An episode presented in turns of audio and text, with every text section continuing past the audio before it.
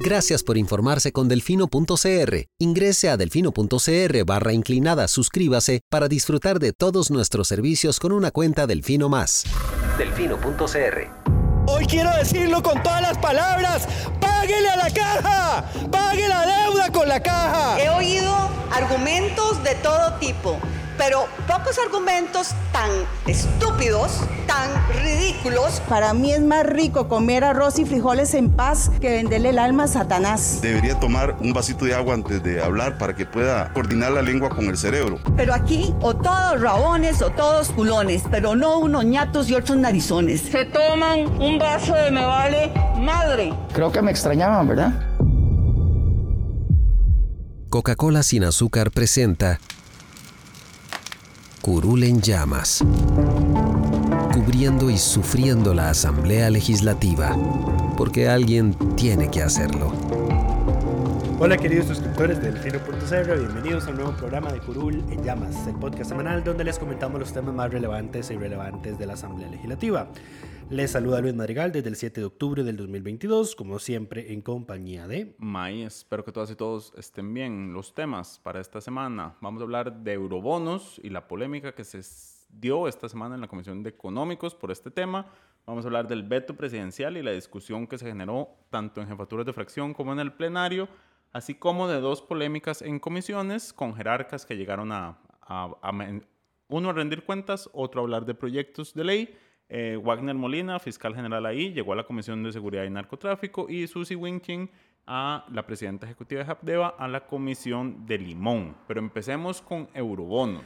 Que este, esta semana, el lunes, las jefaturas de fracción y algunos eh, presidentes de comisiones tuvieron una reunión con personeros técnicos del Fondo Monetario Internacional, quienes el día siguiente anunciaron que alcanzaron un acuerdo a nivel técnico con el país. Lo cual es básicamente requiere todavía ratificación del directorio del Fondo Monetario Internacional, pero eso es un trámite administrativo para que la gente que está en el directorio crea que tiene algún poder real en estos temas. Los que trabajan realmente son los técnicos, es lo que dice la gente. Sí, pero bueno, eh, la reunión con el fondo fue privada en la asamblea, sin embargo, quienes estuvieron en esa reunión, pues salieron a dar declaraciones posteriormente a la prensa. Por ejemplo, doña Paulina Ramírez Portugués, que es la presidenta de la Comisión eh, de Hacendarios, eh, contó que llegaron a hablar de la importancia de seguir con la ruta fiscal, de, la implementar la ley de empleo público y eh, otras leyes sobre gestión del Estado, también sobre la necesidad de cambiar el endeudamiento del país, entiéndanse eurobonos reducir la factura de intereses, buscar estabilidad fiscal, carbono neutralidad de la economía, adaptación al cambio climático, etc.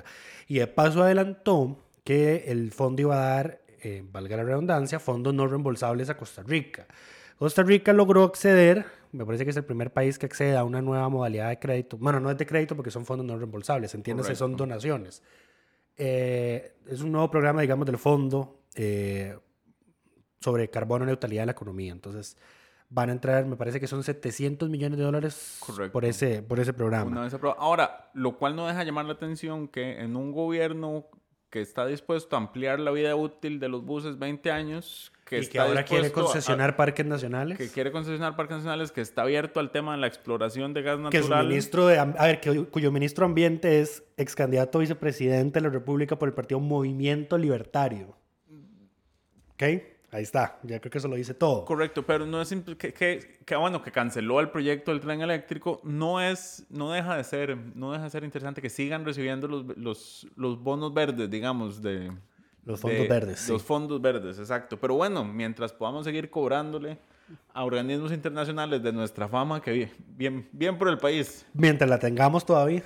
Mantengámosla lo, más que se pueda. Pero bueno, eh, seguimos. Se habló especialmente de la regla fiscal a raíz de que el Ejecutivo presentó un proyecto de ley para hacer una reforma, comillas, integral. El cual ya A la regla fiscal, sí. Eh, sin embargo, según algunos de los presentes en esa reunión, el fondo dijo que eso debería pues analizarse detenidamente y que de hecho va a darle asistencia técnica al país en esa mm, materia. No hace falta solo fundar, eh, basarse en lo que dijeron los que estuvieron en esa reunión. La misma Manuela Goretti, que era la jefa de delegación del, de la visita, dijo en la conferencia de prensa el día siguiente que en cuanto a la regla fiscal, ella estaba de acuerdo en que se sacaran instituciones que tuvieran sus propios recursos y que no están generando eh, deuda al país porque tiene sus fuentes de financiamiento. Como el 911. Como el 911, exacto. Em, pero también dijo que del proyecto de ley presentado por el Ejecutivo había dos cosas en las cuales ellos no estaban de acuerdo. Lo primero era incluir el gasto de capital dentro de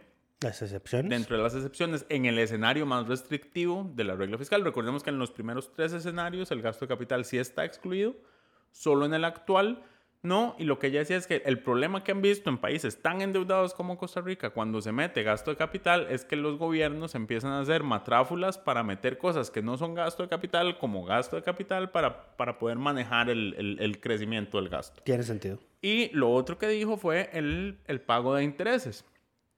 Eh, que el proyecto del Ejecutivo pretende incluir dentro de lo que está exonerado de la regla fiscal lo que es el pago de intereses. El pago de intereses es prácticamente el, el, el, punto medular de, de ese proyecto, el Ejecutivo, prácticamente. Correcto, porque el pago de intereses es el 20% del presupuesto nacional, 20 o 25, no me acuerdo, y tiene un crecimiento... Casi para cuarta, una cuarta parte, sí. entre una quinta y una cuarta parte.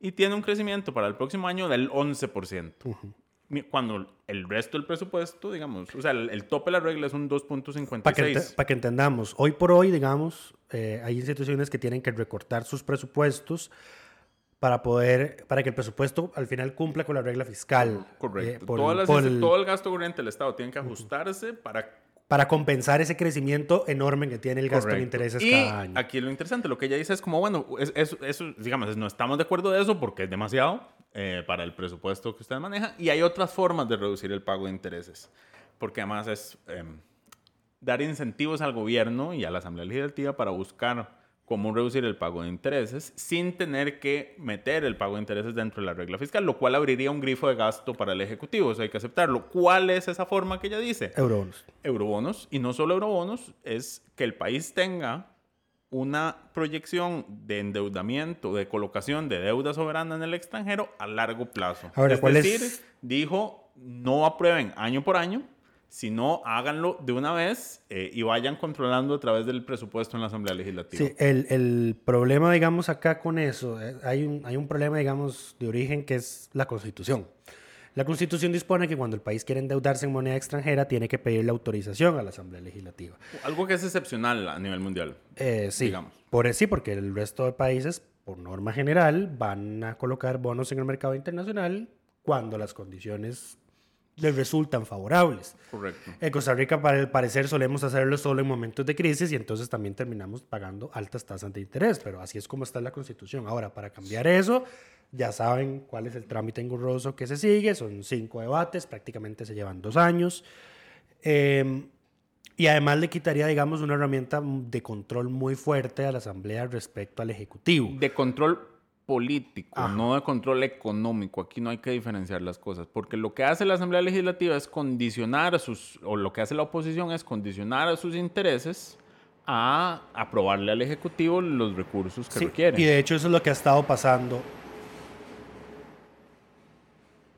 Lo que hace el Ejecutivo es, con, eh, lo que hace la oposición es condicionarle al Ejecutivo los... Em, Las condiciones, valga la redundancia. No, digamos, sus, sus, propios intereses, sus proyectos, sus iniciativas a la aprobación de, de la... Sí, terminan haciéndose trueques.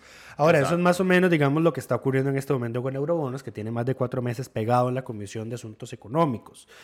Esta semana, de hecho, eh, se tenía previsto ya empezar a ver las mociones y de eventualmente votar el proyecto. Porque... Ahora, antes de entrar a la comisión, cerremos con el tema, porque entonces lo que, lo que recomienda el fondo es ustedes apruébenlo a largo plazo, porque entonces el gobierno tiene la flexibilidad de salir a colocar cuando el, mercado es más beneficioso. Por ejemplo, en este momento estamos en octubre, la, la gran colocación se tiene que hacer para un pago que es en enero y la, desde que se aprueba la colocación hasta que se coloca. Son como dos meses. Pasan como dos meses y la recomendación internacional es colocar antes del Día de Acción de Gracias en Estados Unidos porque es un punto de Es cuando se cierran los, portafolios. Exacto. Entonces, correr para esa fecha es algo que al parecer no vamos a lograr. Nogui Acosta ha dicho que van a hacer todo lo posible una vez tengan la aprobación, pero el, el proyecto no ha salido de comisión. Sí. Okay. Ahora sí, ¿qué pasó? Habiéndose dado esta noticia, aparte del Fondo, del Fondo Monetario Internacional. Eso era un buen impulso del fondo político, digamos, esto era básicamente un espaldarazo técnico para que a los 6 mil millones. caminara en la Asamblea Legislativa como se pudiera. ¿Qué hace el Ejecutivo con esto? Quema todo ese capital político Porque haciendo... va a ser una reunión privada, digamos, con solo algunos de los miembros de la Comisión de Económicos. Ah, y un detalle, el problema no es solo la reunión, que ya de por sí va a molestar a los otros miembros que no fueron invitados, que en este caso era Montserrat, So- Montserrat Ruiz, Montserrat Ruiz, eh, Sofía Katia Guillén Rivera de Katia Liberación, Rivera. Sofía Guillén Del del Frente. Frente. Amplio y no sé si hay alguien, me imagino que tiene que haber alguien más.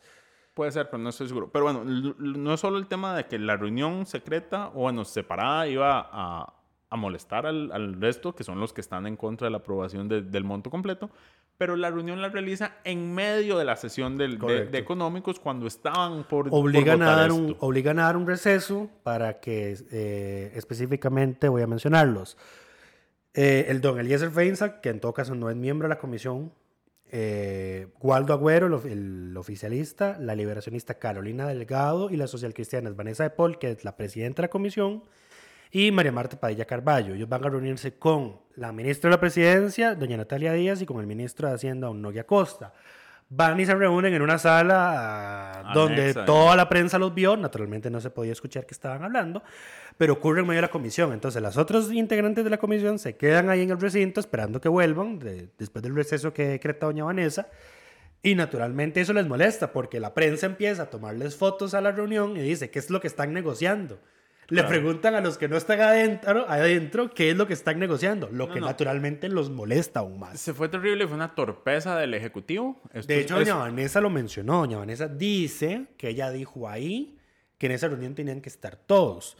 La justificación que dan es que, digo, el Ejecutivo primero lo que está buscando es reunir los cinco votos de nueve que hay en la Comisión de Económicos para salirse con la suya con el tema de los 6 mil millones. El tema es que no está viendo a largo plazo. El Porque el hecho de que tengas 38 votos. cinco votos Ajá. en la Comisión de Económicos no quiere decir que vayas a tener los 38 votos en el plenario. Y, Y- eso, en eso hizo énfasis doña. Vanessa, porque precisamente sobre ese tema de dinamitar los puentes y de capital político, doña Vanessa y doña Montserrat hicieron mucho énfasis en que esto está pasando, ¿cuánto, te- cuánto tienen estos diputados de estar ahí? Cinco meses. Cinco meses. Nos quedan tres años y medio. ¿Qué va a pasar? O sea, ubiquémonos, ¿verdad? Ujú. Porque esto va para largo y ya la cosa aquí se está poniendo fea. Eh, pero sí, fue una absoluta torpeza del Poder Ejecutivo. Eh, Pues, después eso- de la reunión a salen ver, a, esto, es- decir... esto es culpa de Natalia Díaz. Ella es la ministra de la Presidencia, enlace del Ejecutivo con la Asamblea Legislativa y debería conocer más de estas dinámicas. Si bien, si bien tanto Katia Rivera como Montserrat como Sofía han sido la posición de, de que 1.500 millones en este momento y lo demás lo veremos después, Porque- nada les costaba invitarlas a la reunión pues, conociendo las posiciones de ellas. O sea, es que dejarlas por fuera solo te genera anticuerpos. Correcto. Incluirlas no te impide que eventualmente pudieran cambiar de opinión si tenían argumentos Y de hecho, cuando, cuando se reanuda la sesión, los que estaban en esa reunión en su mayoría no habían vuelto a la comisión. Entonces doña Vanessa dice, bueno, hoy no lo vamos a votar. Y alguien extra micrófono le dice, pero ¿por qué no si tenemos quórum? Votemos. Había quórum y había mayoría para Y votar había- el otro informe y si les hubiera dado la gana lo hubieran podido votar y pasarles por Correcto. encima. Entonces doña Vanessa dice, di, no, o sea, a ver, a como, así como a ustedes debieron haber estado en esa reunión y que yo lo dije, tenemos, debemos que tener, el, digamos, el mismo respeto con los que no están. Entonces lo vamos a votar mañana. tengan usted- tengan siguiente- ustedes el respeto que no tuvimos nosotros. Sí. Entonces, llega, llega el día siguiente, eh, otra sesión de la Comisión de Económicos, y los que estuvieron en la reunión empiezan a hacer uso de la palabra en las mociones. Alguien dijo algo de, de que siga hablando. O sea, en la sesión se ve que alguien le dice al diputado, me parece que es del liberal progresista, Ajá. que sigan hablando porque al parecer los que están a favor de los 6 mil millones no querían votar ayer, no querían votar ese día. Y entonces las otras Y que eran tiene todo el no sentido, porque hasta reunión- Pilar Cisneros llegó a gastar tiempo. Correcto. No querían votar todavía. Yo creo que no tienen acuerdo todavía sobre, los, sobre el texto final. Sí, y entonces lo que hicieron fue empezar a usar el tiempo para comentar qué fue lo que se eh, negoció, digamos, el día previo, que al final no llegaron a ningún acuerdo.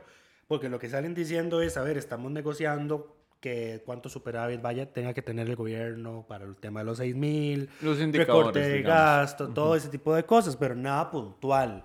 De hecho, cuando termina la reunión, el día previo, don Eliezer Feinsack sale y dice, sí, todavía no hemos terminado de Entonces negociar. no, no querían votarlo. Es- Exactamente. no querían votarlo, entonces alargaron el tiempo y trató intentando dejar mal a las otras tres, que eran las que ni siquiera se quejaron. O sea, Encima se ofenden. Sus quejas fueron pocas. Encima se ofenden los que estuvieron en la reunión y dicen, no, es que, porque las que no estuvieron, dicen, di- por ejemplo, Sí, lo- Montserrat Ruiz dice, lo de- aquí hay algo, aquí están negociando, aquí hay algo pasando. Lo de María Marta eh, Carballo. Carballo, la del PUSC, fue verdaderamente penoso. Ella, para gastar tiempo, se puso a hablar de que, de que no, no se pusieran a decir que había nada secreto y que la reunión no tuvo nada mal. O sea, fue, realmente dio pena cómo salió a defenderse cuando todo el mundo sabe y vio lo que pasó. Correcto.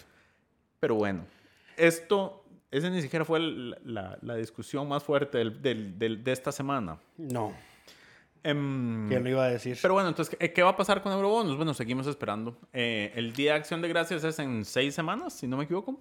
El, digamos, el- la fecha clave. Y, y di, en, en la Asamblea nada que avanza. El Ejecutivo mató su momento de gloria con, con el apoyo que le dio El el, fondo. el fondo. Em, y di...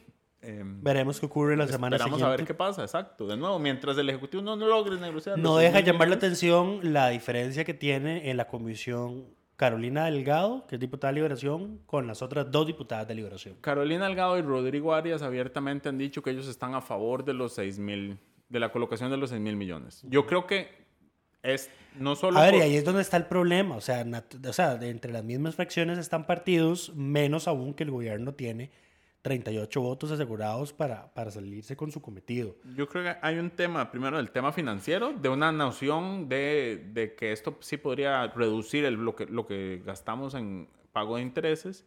Y hay otra noción de sacar esto porque si no todos los años va a ser lo mismo. Y es, tiempo perdido. Realmente es tiempo perdido lo que, lo que se está... Y, y- Sin embargo, para, para ir pasando al otro tema, hay algo que me parece que debería hacerse con este caso y es algo que decía doña Katia Rivera. Nosotros siempre hemos estado, a ver, nadie, ninguna fracción pone en duda la urgencia de colocar como mínimo 1.500 millones para hacer el pago del vencimiento de enero del otro año. Nadie lo pone en duda.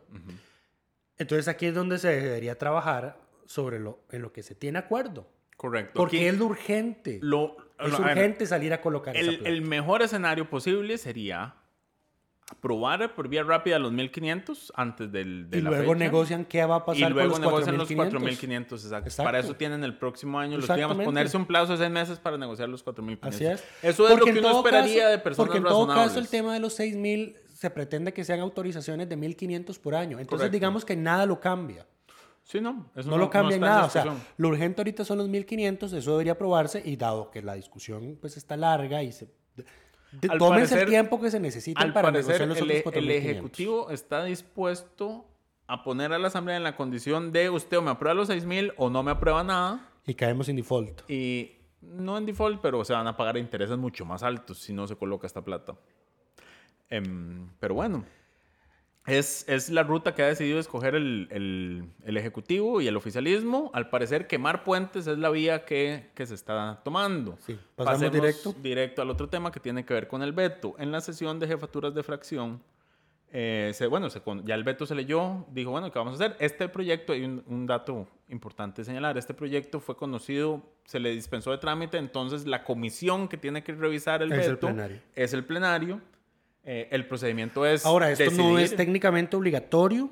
no se puede enviar a comisión. Se puede enviar a una comisión, aunque haya sido dictaminado. Pero- ¿Qué es lo que va a pasar con el proyecto de Golfito, por ejemplo? Que se va a mandar a la comisión de Punta Arenas. Pero en este caso dijo, bueno, fue plenario, lo puede conocer el plenario. El procedimiento sería votar una moción, que esa moción se, Sería se- equivalente al informe que da la comisión. Exacto, y lo- la moción básicamente es rechazar la propuesta del Ejecutivo y después de esa moción se tiene que resellar, para lo cual se requieren 38 votos. Rodrigo Arias, en, en- en su colmillo político, creo, dijo, esto veámoslo. Porque sí, es que lunes". varios, sí, la- casi que todos, me parece que excepto Pilar, dijeron, veámoslo hoy mismo, jueves. Exacto, Y, pero... y Rodrigo, lunes.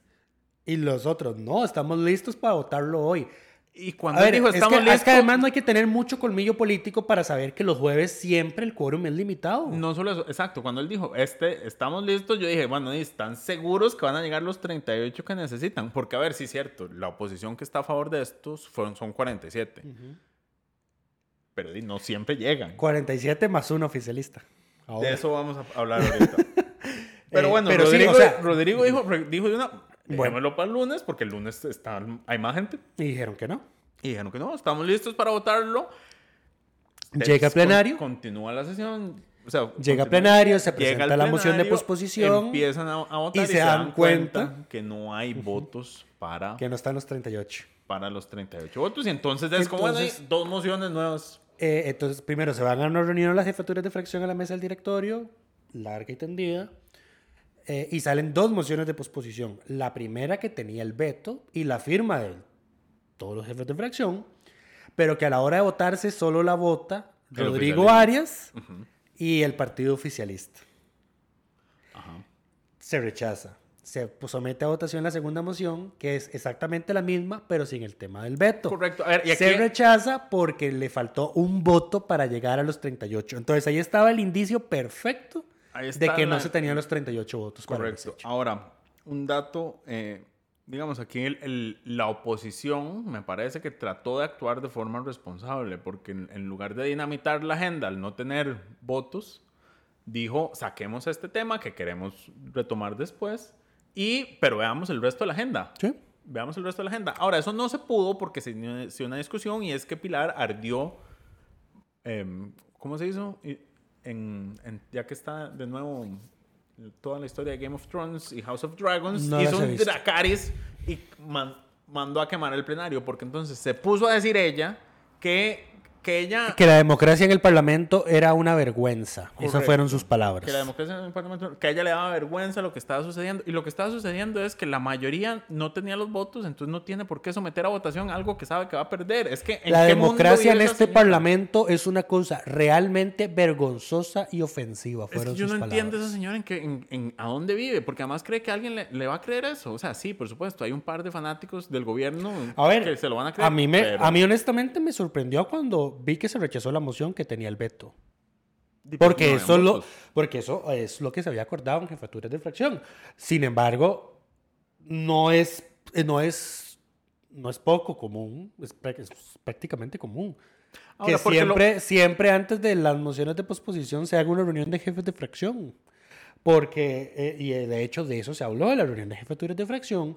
A veces se ponen de acuerdo ahí en la reunión, pero en el momento, mientras pasa algo o surge alguna inquietud, y entonces un tema en específico tiene que sacarse de la agenda. Correcto. Eso es común, eso es y común. además, además Pilar debería que cuidarse. entender- Pilar debería cuidarse porque va a llegar el día en que el oficialismo va a ser al que le falte un voto para aprobar un proyecto como eurobonos, digamos, y va a pedir que se atrase hasta que tengan los votos. Sí. Porque eso va a pasar, porque son las realidades políticas. Sí.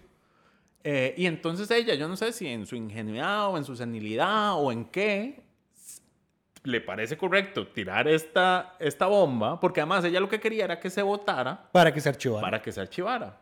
Eh, lo cual, din, la ver, oposición era mayoría, no le iba a permitir que eso pasara. Es que sí, por más que, sea, por más que se haya dicho que se iba a votar ese jueves, la oposición tiene 47 votos. Es que si no tiene El los tema votos- es que no ver, los tenía en ese momento. A ver, Exacto. ¿Quién, ¿Quién en su sano juicio Va a decir desperdiciar como, eso, No sí. tengo los votos aquí presentes, pero los tengo, pongámoslo a votar para que yo pierda. exacto. O sea, Es no, tiene, digamos, no tiene ningún sentido. No tiene ninguna... Y entonces ella dice, es que yo lo que estoy aprendiendo de la política no me gusta. Y, señora, ahí qué pena.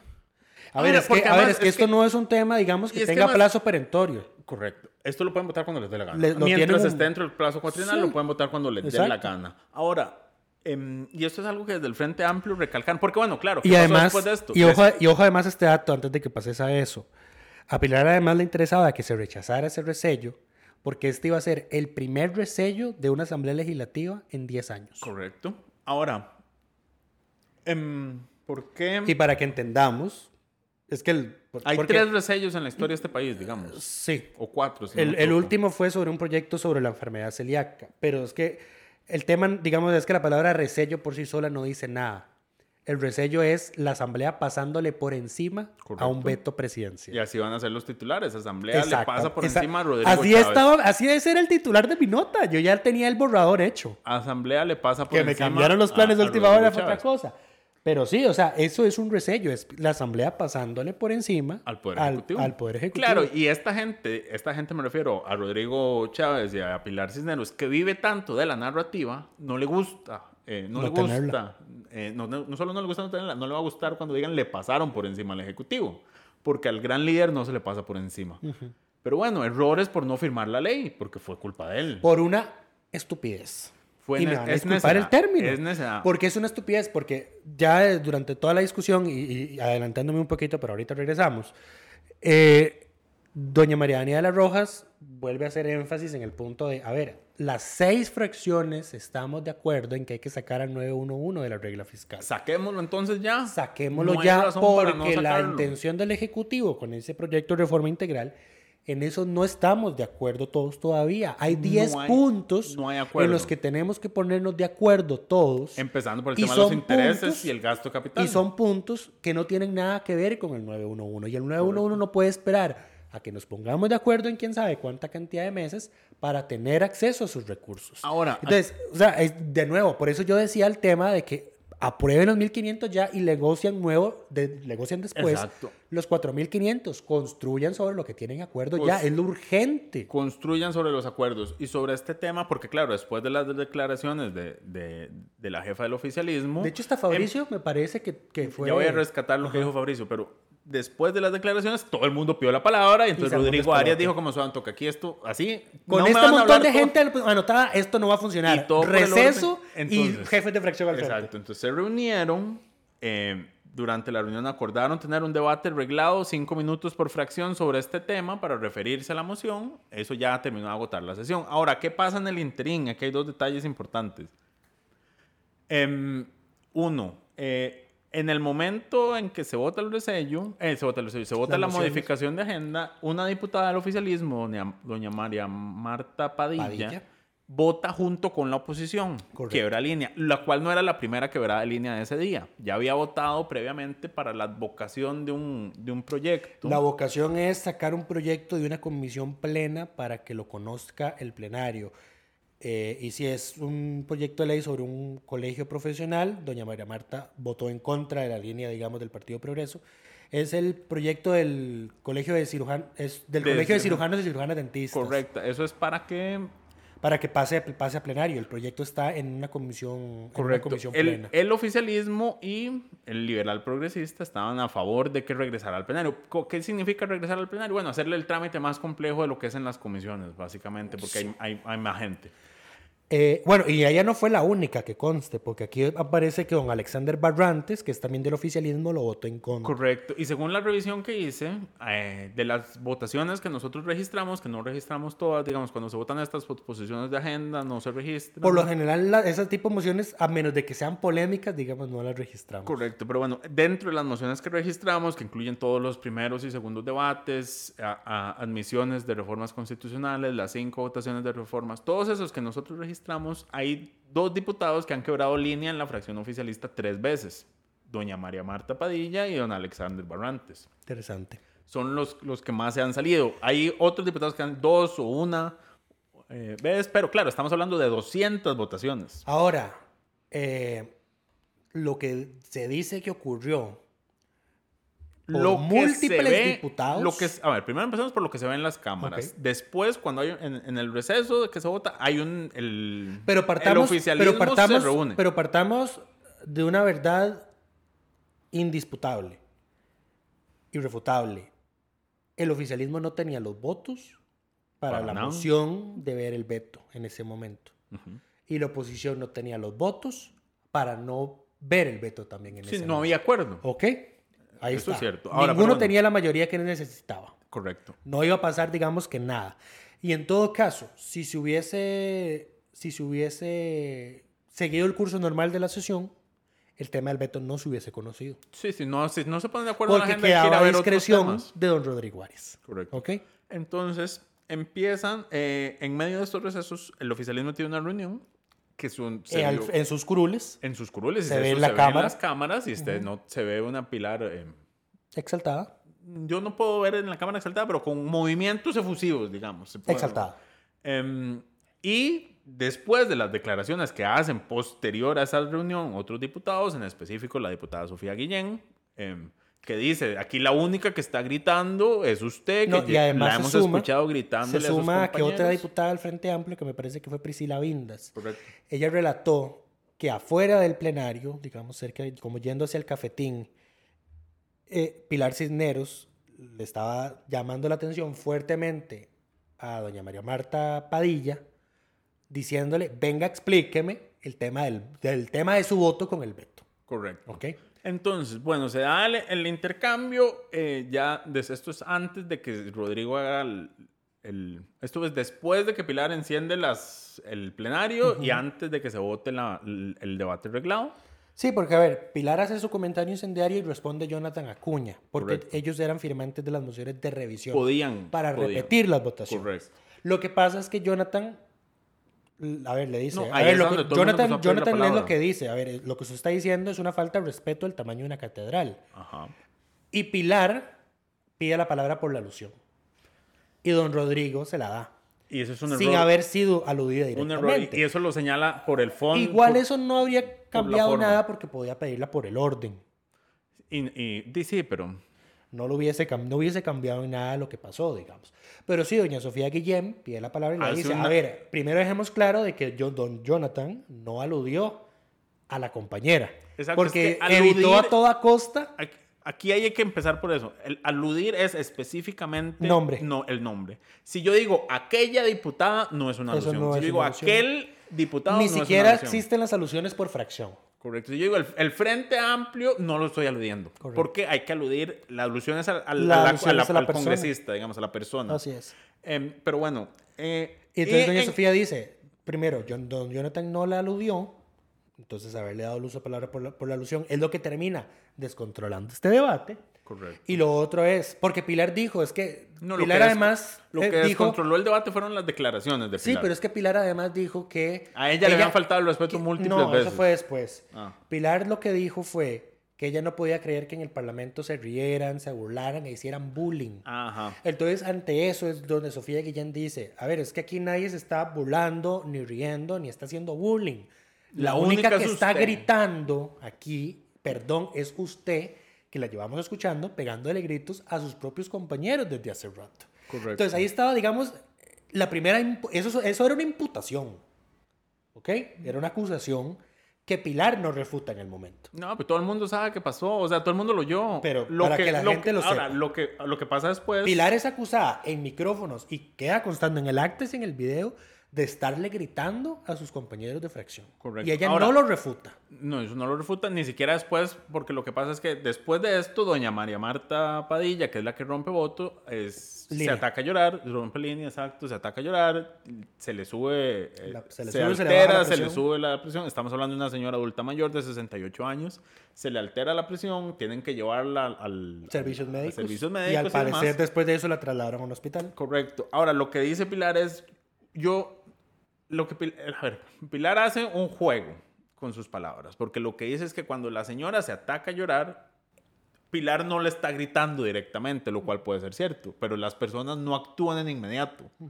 El que yo le grite a usted y eso la altere a usted y yo después me vaya y usted dos minutos después se ataque a llorar, no significa que porque yo no estaba ahí en ese momento, lo que yo hice no estaba vinculado con el Sí, resultado. a ver, no- yo, yo no sé si ella lo que pretendía era que doña María Marta se desvaneciera ahí al frente de ella en ese momento. que ella tuviera que estarle gritando Porque en además, ese momento. porque Pero además bueno, doña María Marta en un determinado momento se retira de donde estaba el grupito de pie hablando y va y se sienta a su curul. correcto.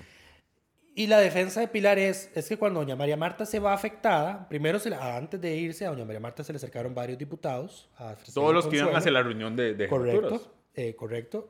Eh, y ya después de eso se la llevan a servicios médicos.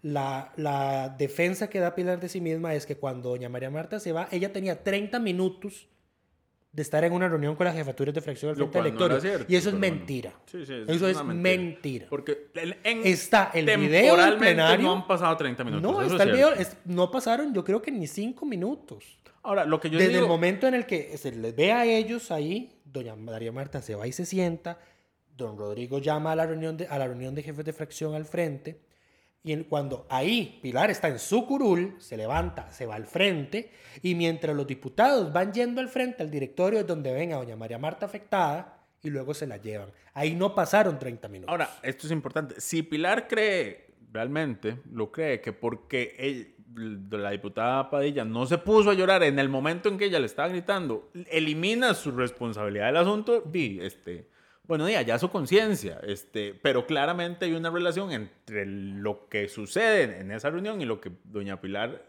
le grita a sus compañeros, según las palabras de Sofía, y cómo posteriormente la diputada reacciona y, y- y Pues que las consecuencias que pues que tiene. además, pero bueno, además, me parece que eran unos gritos esta- estaban destinados específicamente a una persona. Sí, porque que fue la única línea. persona que votó en contra de la línea Correcto. partidaria en materia del veto, que era lo que ella la tenía molesta en ese momento. pero bueno, Ahora, siguiendo... posteriormente, lo que Ajá. se dice es, y la defensa de Pilar es, que también doña María Marta pues estaba personalmente afectada Por el tema, ajá. ella personalmente pues se siente agradecida con el servicio del 911 y otros diputados de otros partidos también relataron a los medios que doña María Marta había dicho que ella iba a apoyar el resello porque ella había necesitado el servicio del 911 y que estaba agradecida porque habían llegado al punto de salvarle la vida a su esposo. Dato curioso. Entonces, dato si ella es la única que rompe fracción y Pilar Cisneros se pone a pegar gritos reclamando por ese tema, es obvio que los gritos estaban dirigidos a esa única persona.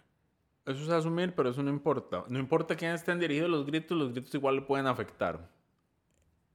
Pero, Yo, de hecho, te voy a ser honesto. dato curioso, un momento antes, doña María Marta votó en contra de este proyecto cuando se aprobó en segundo debate. Mantuvo la línea partidaria, pero no la va al parecer no la va a mantener para el resello. Hay que ver cómo evolucionan las cosas. ¿Qué pasó después de eso? Bueno, ya se pusieron de Al final acuerdo. no sería raro que se retire, digamos, que no participe la votación. Hablaron, eh, se le dio cinco minutos a cada jefatura de fracción. Lucho hizo en su barra de prensa ayer las declaraciones de todo lo que, lo que dijo cada uno y demás. Los invitamos a, a leerlo. No vamos a repasar aquí absolutamente todo lo que dijeron. Lo más importante que valía la pena comentar fue lo que ya dijimos. Que sigue ahora, bueno, el- eh, probablemente el lunes o se tendrán que poner de acuerdo con una nueva fecha. Ahora, ¿qué se perdió en la agenda? Por ejemplo, ¿qué había pendiente de votar? Voto secreto en, en corte.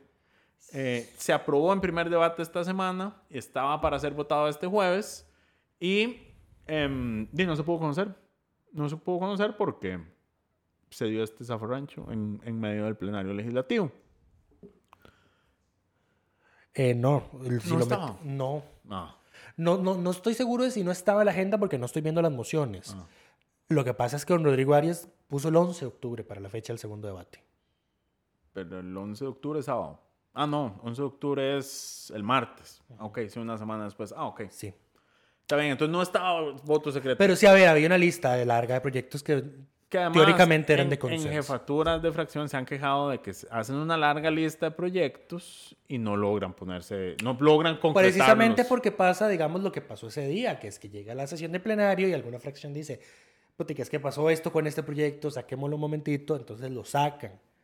Eh, entonces, creo que al final don Rodrigo Arias como que planteó, dijo, a ver, si esto va a seguir pasando, yo lo que voy a hacer es aplicar la cuota de proyectos por fracción.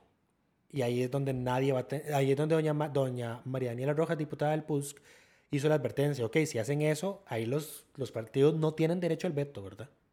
Porque tenemos que entender que cuando lo, lo que se acuerda en jefes de fracción se acuerda por consenso, casi que por unanimidad. Hay- De hecho, cuando una sola fracción... tiene veto. De hecho, cuando solo... Sí, exacto. Cada, cada, en esas reuniones cada fracción tiene derecho a, a veto, digamos. O a, o a pedir tiempo, posposiciones. Pero con ese tipo de, de modalidad, pues ahí sin ninguna fracción tendría derecho, derecho a aplicar eh, veto a esa agenda de consenso. Pero bueno, eso fue lo que pasó. Nada más para terminar, yo ayer pregunté por la... Después de un gran rato consultando, pregunté que cómo estaba doña María Marta, porque al final, digamos, eso era lo importante. Y la señora requirió atención médica y me dijeron que pues está bien, eh, veremos a ver qué evoluciona con, con ella, digamos, a nivel de relación de fracción, porque doña Pilar Cisneros niega hasta el Niega extremo. cualquier tipo de responsabilidad. No, en el no, no solo niega la responsabilidad, sino que niega de que haya habido algún tipo de conflicto o enfrentamiento al interno de la fracción. Lo cual Acuña reconoció posteriormente que la, la reunión fue incómoda, digamos, fue acalorada, creo que fue la palabra que utilizó. Ahora, de estos dos primeros temas hay, hay algo importante que queríamos destacar y es que en ambos, digamos, la, la diputada Katia Rivera tiene una participación de llamar, Al respeto. No solo de llamar al respeto, también de llamar al orden al Ejecutivo y decirles como, "Amados, ubíquense. Están dinamitando puentes. Ustedes están, esto no va a avanzar así los próximos tres años si ustedes siguen así, no llevamos ni seis meses. Eh, en Eurobonos fue como, bueno, fue una falta de respeto lo que hicieron, em, pero bueno, sigamos Bueno, por esas reiteradas llamadas al, al Y respeto, al orden en y, plenario e también. intentando, digamos, todavía salvar las relaciones del Ejecutivo con la oposición. Eh, doña Katia Rivera, pues es la, la diputada de, de esta semana. Correcto. Ahora pasemos eh, rápidamente a los temas de comisiones. Dos resúmenes rápidos. Recordarán que en febrero anterior hablamos un par de episodios de lo que pasó con la ley de crimen organizado y cómo esto está derogada, cómo la diputada Carolina Rojas presentó un proyecto para resolver este tema. Bueno, la Comisión de, de Seguridad y Narcotráfico invitó al fiscal general ahí, don Warner Molina, para que hablara de este tema. Y don Warner dijo, no me voy a pronunciar sobre esto porque para mí esto sigue estando vigente y así... En el problema es que aquí hay algunos juzgados que están diciendo ok, hay otros que están diciendo que no. De aquí a que esto llegue a la sala tercera a resolverse finalmente, digamos, donde se resolvería si no, em, si no hay Y una, luego de una- la sala, y una una- vez haya más de dos fallos, iría a la sala constitucional. Correcto.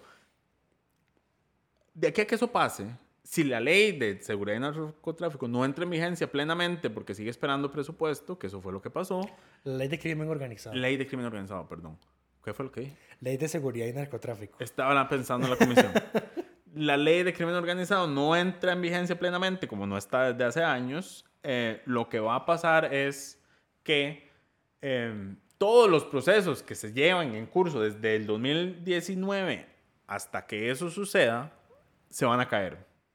Y el fiscal general, ahí, quien es candidato a ser fiscal general de la República y la Corte ya está lista para votar esto, así que si algún magistrado ya toma esto en cuenta, lea usted la información, interprete si el fiscal está actuando de la mejor forma eh, como fiscal general, eh, dice, van a caer. Sí, eso fue lo que pasó con el tema de seguridad y Eso en seguridad y La narcotráfico, otra a él- fue... ahora, a él se lo dicen y él dice, no, eso sigue vigente. Es otra cosa mariposa. No importan las consecuencias. Ya de ustedes saben cuál es nuestra posición. Eso es más que todo la, gracias a la, pos- a la investigación exhaustiva que ha hecho May de qué fue lo que pasó con esas leyes. Nosotros estamos en la teoría de que efectivamente eso está derogado y que todos esos, procesos- esos procesos se van a caer eventualmente. Correcto. Pero Ah, bueno. En la eh, Comisión de Limón en se la Comisión de Limón la... se recibió a doña Susi Wing Ching, presidenta de Habdeba, quien había sido llamada a Cambada. Antes de hablar de la comisión, la eh, presidenta ejecutiva de Habdeba, Susie Winchin, quedó en actas de junta directiva diciendo, lo cual publicó La Nación hace unos días, antes de que se diera esta comisión, diciendo que Habdeba iba, no tenía plata para cerrar el año y que no podía decir nada al respecto hasta hablar con el presidente de la República. Pero lo dejó en actas. Pero lo dejó en actas. Eso es exacto. gracias- Entonces, eso es con el, con- a- el contexto a- eh, que sucede. Pero bueno, fue y ahora sí llega la comisión. Eso es posible gracias a que, eh, y aquí paréntesis para echarle un poquito de, de, de reconocimiento al Frente Amplio pasado. En la asamblea pasada se aprobó un proyecto de ley para eh, que las sesiones de comisión, perdón, las sesiones de los órganos colegiados de la administración pública tuvieran que ser transcritas literalmente y grabadas y respaldadas esas grabaciones. De hecho, es muy curioso porque en la última acta de la Comisión Nacional de Vacunación, que me tuve que leer para ver si habían adoptado algo con el tema de la obligatoriedad, se discutió precisamente ese tema. Y hasta ese momento se dieron cuenta de que han estado incumpliendo la ley todo este tiempo porque sus actas no son transcripciones literales y porque No no, las graban y porque y las que las graban las borran y no las respaldan. Entonces dijeron que a partir de después, o sea, después de esa sesión, ahora sí iban a cumplir con la ley. Pero bueno, volviendo con el tema de esa comisión, eh, pues doña Susi fue llamada a comparecer sobre el tema de los estados financieros de Habdeba, Llegó los sin- cuales sin presentación nos pudo, formal. nos pudo explicar. Incluso ella misma dice en una intervención, yo estoy quedando mal ante ustedes, pero se justifica en que di, es que esta, la, la ley de reestructuración de Habdeba no, se, no la aprobé yo y yo estoy muy nueva y que no sé qué y que no sé cuánto. Recordemos que esta Y tiene señora- un tenso intercambio con la diputada Catherine Moreira de Liberación. Asterisco, recordemos que Catherine Moreira fue la diputada que denunció que ella estaba manteniendo su puesto en la municipalidad como Re- como regidora o síndica, no sí, recuerdo. ajá. Y mientras era presidenta ejecutiva Lo de cual Habdeba, lo cual tiene una prohibición expresa en la ley de Habdeba, le llevó a su renuncia de ella al Consejo eh, Municipal. Consejo Municipal y probablemente va a haber una investigación sobre ese tema.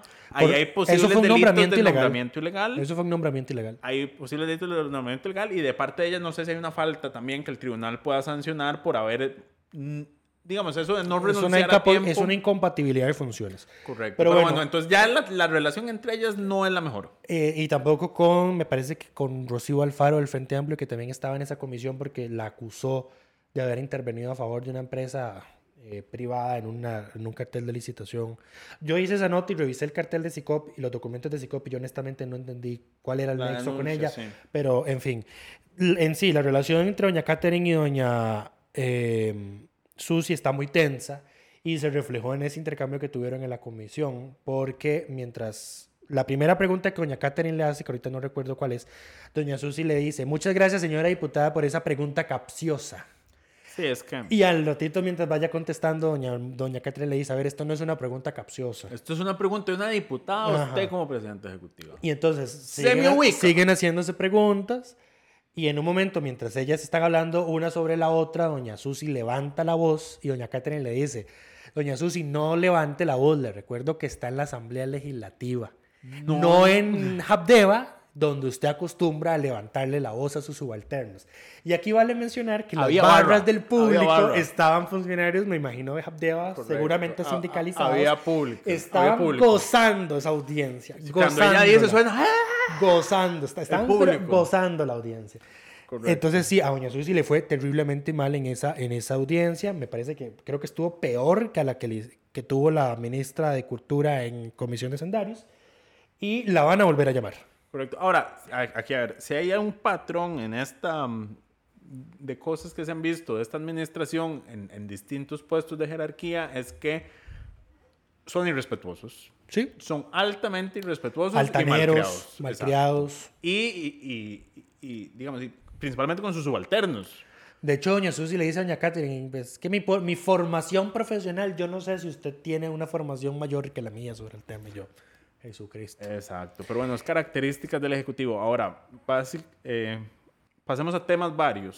Bra- temas varios. Ok, voy a empezar yo con el tema de las reformas constitucionales. Esta semana se admitió a estudio de Comisión Especial la Reforma Constitucional contra la Independencia Judicial, como me gusta llamarlo, que es el proyecto para eh, limitar la reelección de magistrados y obligarlos a reunir cada ocho años 38 votos para poder reelegirse en el cargo. Dos veces. Ahora, lo que yo no entiendo es por qué admitieron esta reforma. Si to- si una hay gran mayoría. reforma que ya estaba avanzada. No, y además una gran mayoría expresó dudas sobre el tema de la independencia judicial, pero dijo, igual discutámoslo por el fondo.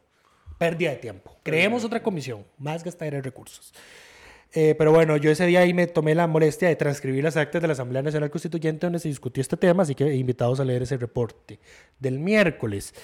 Eh, ¿Qué otro tema ahorita tenés? La otra reforma que se admitió fue la de los delitos de corrupción, sacar los delitos de corrupción de Quitar la la inmunidad, inmunidad. sí. Se admitieron, este miércoles se admitieron dos reformas de constitucionalidad. Ahora esto pasa a una comisión especial que todavía no se ha conformado porque las fracciones tienen que decir quiénes van a ser sus representantes. Y es una comisión por proyecto. Esta comisión, estas comisiones son dos diputados de Liberación Nacional y uno de las demás fracciones, si no me equivoco, para que sean siete. Ajá. Eh, los otros, el otro tema varios que voy a mencionar es que el Poder Ejecutivo presentó tres proyectos de ley que anunció este miércoles. El más importante, Cannabis o recreativo. el más popular tal vez, es el proyecto Canadá Ya, está- ya sabe, ya, ya vemos por dónde van las prioridades de Mike, ¿verdad? Eh, el más popular es el de cannabis recreativo, que al parecer, según me dijeron, no lo he comprobado, pero según me dijeron, Es es, un una plagio. copia casi textual del proyecto que había dejado el diputado del PAC, Enrique Hernández. Sánchez. Eso, gracias. Enrique Sánchez. Em, ahí, la- la- ahí, por supuesto, Fabricio Alvarado se levantó la voz y dijo que iban a hacer todo lo posible para que eso no avanzara, pero las demás fracciones hubo bastante apertura. Doña Daniela Rojas, que es la jefatura de fracción Hoy en Hablando PUS, Claro, sí. Ayer. Ayer. Ayer en Hablando Claro señaló que ella personalmente está a favor en el tema, pero, Pero que que, no tiene, el tiene que leer el proyecto. Entonces hay un ambiente positivo como para que esto avance. El problema es que Nueva República puede absolutamente bloquearlo, así como tiene bloqueado con 100 mociones basura. Bueno, puede bloquearlo hasta que los demás se lo aguanten. el proyecto contra las, terapias de conversión. Correcto. Igual puede, también puede bloquear hasta que no se negocie algo, digamos, más que ellos necesiten. Me imagino no que, les va- bloqueen. me imagino que lo que quieren forzar es, un es el proyecto de libertad religiosa.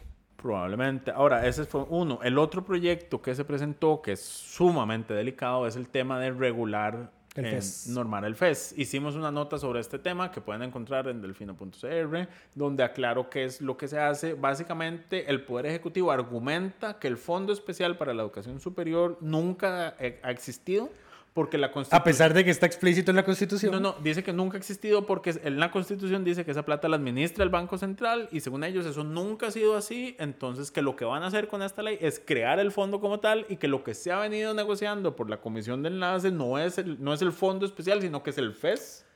Y, y que entonces, que es otra cosa, eh, y entonces quieren incluir dentro de el- la administración de este, de este fondo, va a ser A la lo- Contraloría.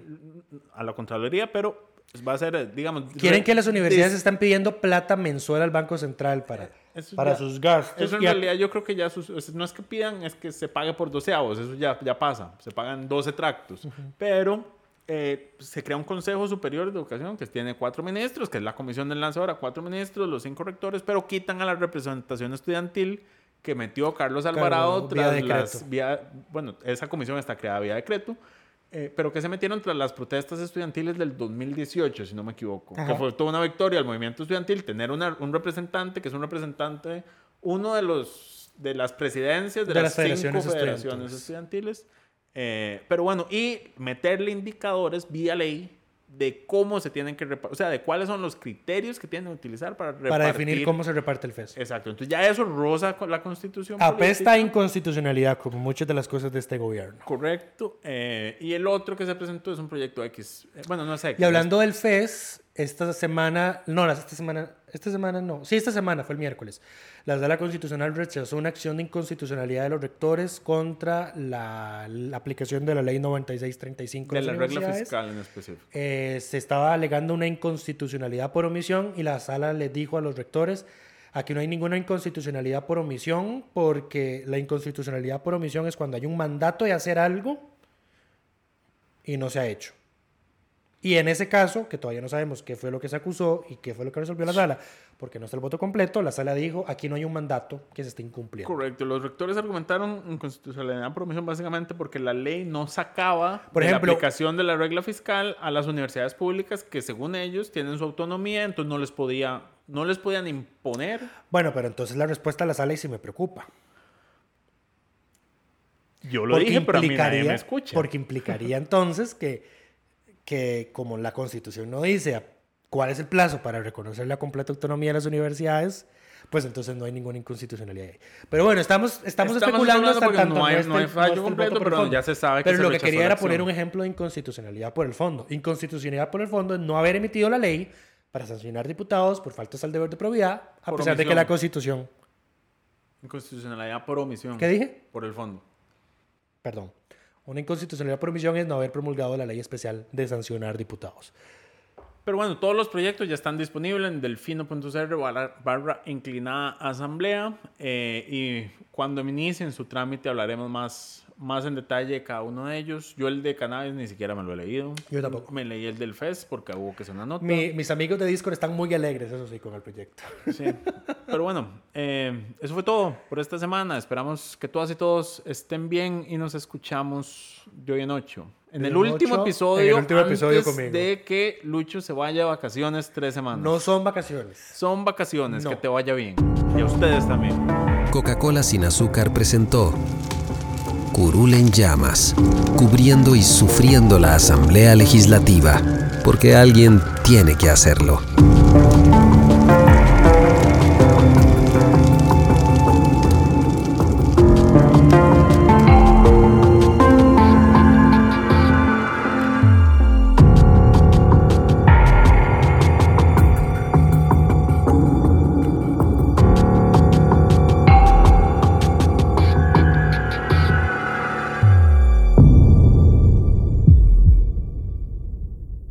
Gracias por informarse con delfino.cr. Ingrese a delfino.cr barra inclinada, suscríbase para disfrutar de todos nuestros servicios con una cuenta Delfino Más. Delfino.cr